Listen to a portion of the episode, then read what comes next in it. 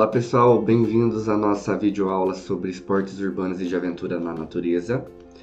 Hoje a gente vai estar falando sobre o processo evolutivo dos esportes radicais ou dos esportes urbanos e de aventura na natureza. Esse conteúdo fica disponível no YouTube em formato de videoaula e no Spotify em formato de podcast. Então, para falar sobre o processo evolutivo dos esportes urbanos e de aventura na natureza, a gente precisa falar primeiro do processo evolutivo do próprio homem, né? Então, o homem animal, ele se construiu em meio à natureza, né? Toda a identidade psicológica, todo o sistema de instintos do homem, ele se construiu em meio ao ambiente natural, cercado por situações de fome, de acasalamento, de disputa por território, que fizeram né, com que o homem se acostumasse, se ambientasse com essas altas doses emocionais durante o seu dia a dia. Entretanto, né, com o processo de evolução, com o desenvolvimento das sociedades, o homem abandona esse meio natural e passa a viver nos centros urbanos e passa a viver em sociedade, tá? Nesse processo, o homem passa a ficar dependente da vida em sociedade para conseguir sobreviver, né? E para conseguir entrar nessa sociedade, fazer parte desse ciclo, ele tem que abandonar esse estilo de vida é, hostil, né? esse estilo de vida que decorre em várias emoções e, a expressão dessas emoções na medida e a hora que ele quiser e passa a viver num ambiente onde ele é controlado pelas normas de convivência social. É, o Durkheim, lá nas aulas de sociologia, ele fala sobre o fato social, que são essas normas de imposição que o indivíduo né, passa a respeitar para viver em sociedade.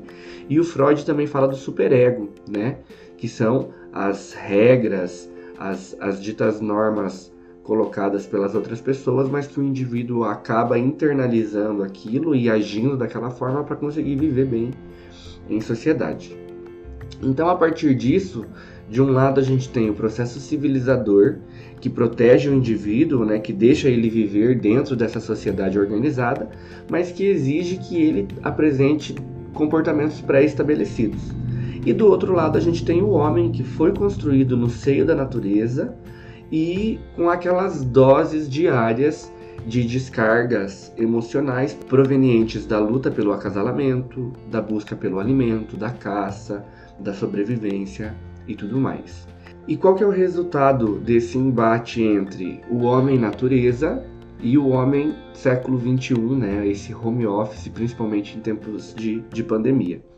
Esse processo decorre em desvalorização das atividades diárias, é uma sensação de falta de sentido né, nas, nas atividades que este homem contemporâneo desempenha, visto que essa estrutura psicológica foi construída num ambiente de outras atividades, de atividades que ofereciam para esse homem né, um, uma sensação de dever cumprido, de bem-estar, a partir da superação daquela carga emocional do dia a dia, né? Agressividade reprimida, que aí pode se expressar em violência familiar, violência é, doméstica, né? violência no trânsito, violência no esporte, a gente sabe bem como é isso em problemas depressivos e de ansiedade e também na busca por atividades que ofereçam uma grande carga, né, ou melhor, descarga emocional.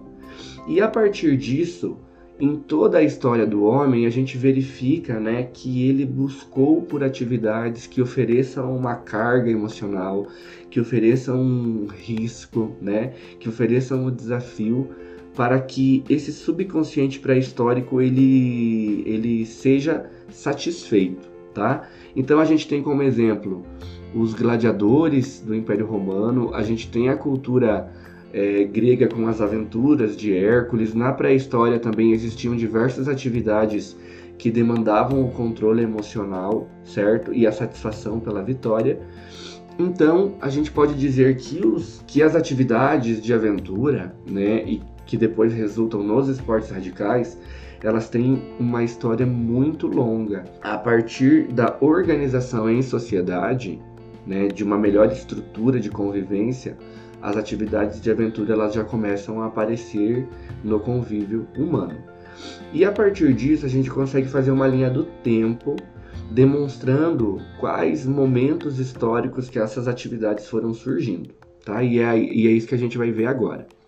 Então, num primeiro momento, ainda no século I, né, há dois mil anos atrás, a gente observa o surf sendo praticado na Polinésia, que é a região do Havaí, é, e no Peru com tábuas, né, é, de madeira que eram utilizadas para que os, os praticantes deslizassem sobre as ondas.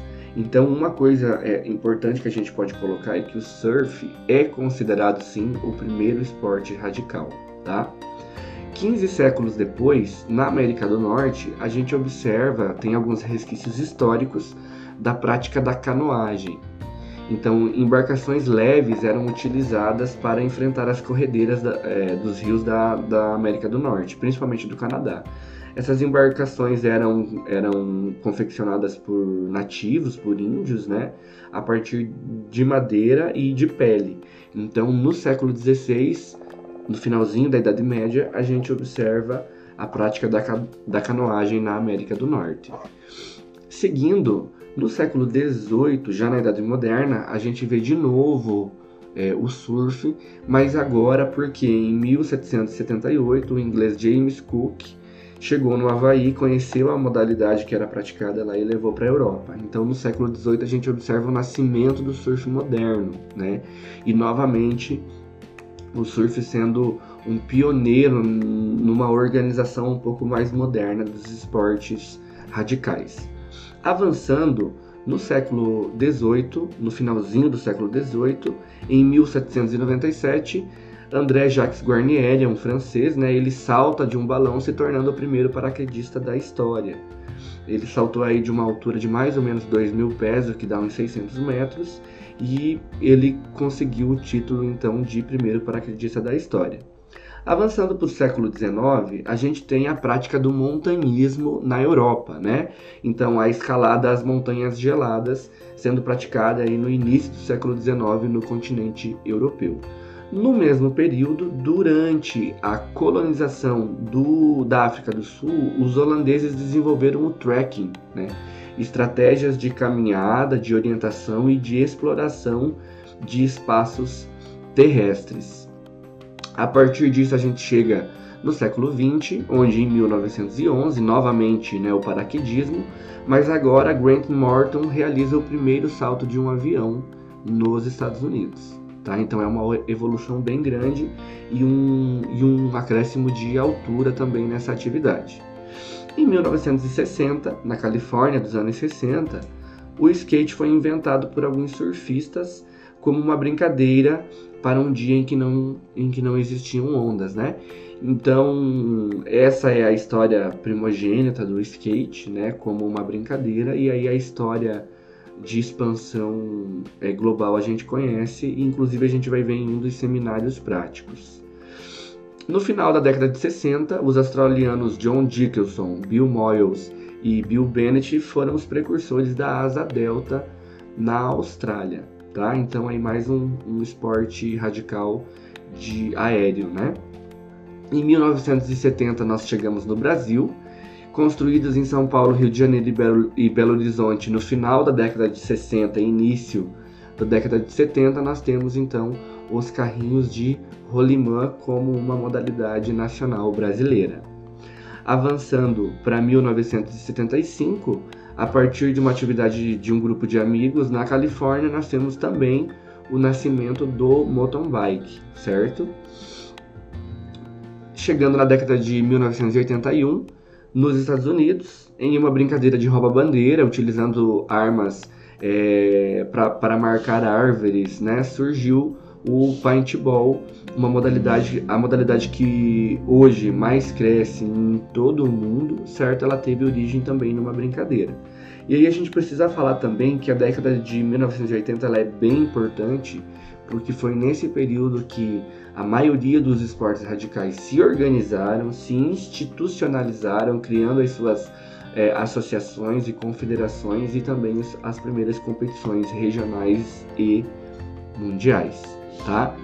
Na década de 80, nós temos o surgimento do patins, quando dois irmãos, né, jogadores de hóquei, eles patentearam o equipamento do patins, fundaram a empresa Rollerblade e a partir da empresa eles, eles difundiram a prática do patins por, por todos os continentes, tá?